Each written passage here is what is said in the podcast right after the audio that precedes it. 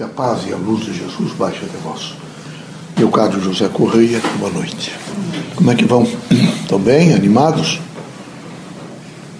Vejam, meus amigos, a vida da Terra tem que representar permanentemente a absorção do conhecimento.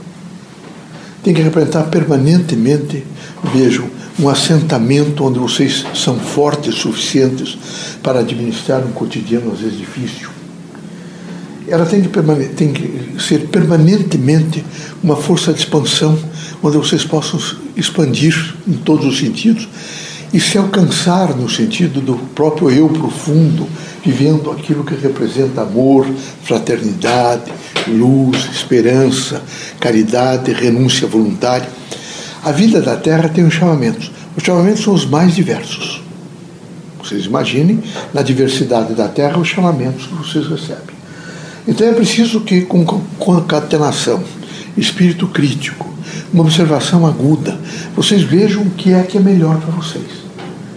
Não pode viver sobre o temor permanentemente, não pode viver sobre angústia, não pode viver sobre, vejam, essa fragrância, por exemplo, da insatisfação. A vida da terra tem que ser satisfação. Vocês têm que descobrir no cônjuge, tem que descobrir nas pessoas que trabalham com vocês, no cotidiano de vocês, alegria. Porque se não houver alegria, a situação fica perversa. Vocês ficam permanentemente em um estágio negativo, doentio, precário, angustioso. Isso não é bom para ninguém.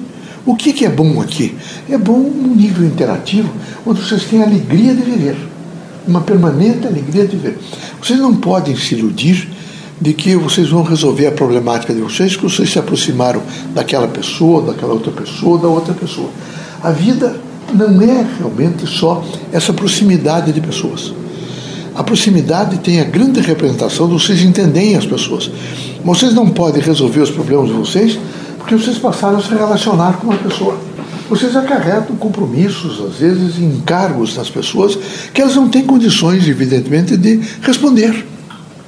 O que é importante não é, é uma sistemática de descobrir o novo, é uma sistemática de dizer eu estou harmonizado, é uma sistemática de viver em paz de dentro para fora, é uma sistemática, por exemplo, de procurar conhecimento, ler tudo, se são alfabetizados, ler todas as coisas, ler jornal, revista, imprensa, e ver qual é a mensagem, quem sabe o currículo oculto que tem na mensagem, o que é que a mensagem no currículo oculto quer dizer para vocês.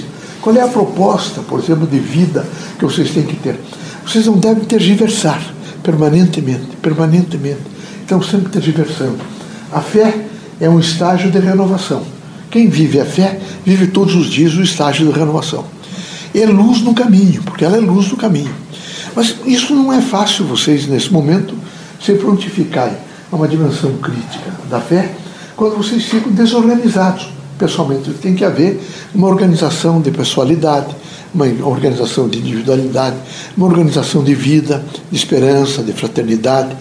Então é preciso que haja em vocês todos uma coragem de ser. Quando há essa coragem de ser, vocês têm a coragem de enfrentar a problemática do cotidiano, priorizando o ser humano, respeitando-se, respeitando o próximo e sendo sempre aquilo que representa mais do que nunca harmonia, fraternidade, não é? luz, conhecimento, sabedoria, paz. Que Deus abençoe vocês todos, dê força e esperança.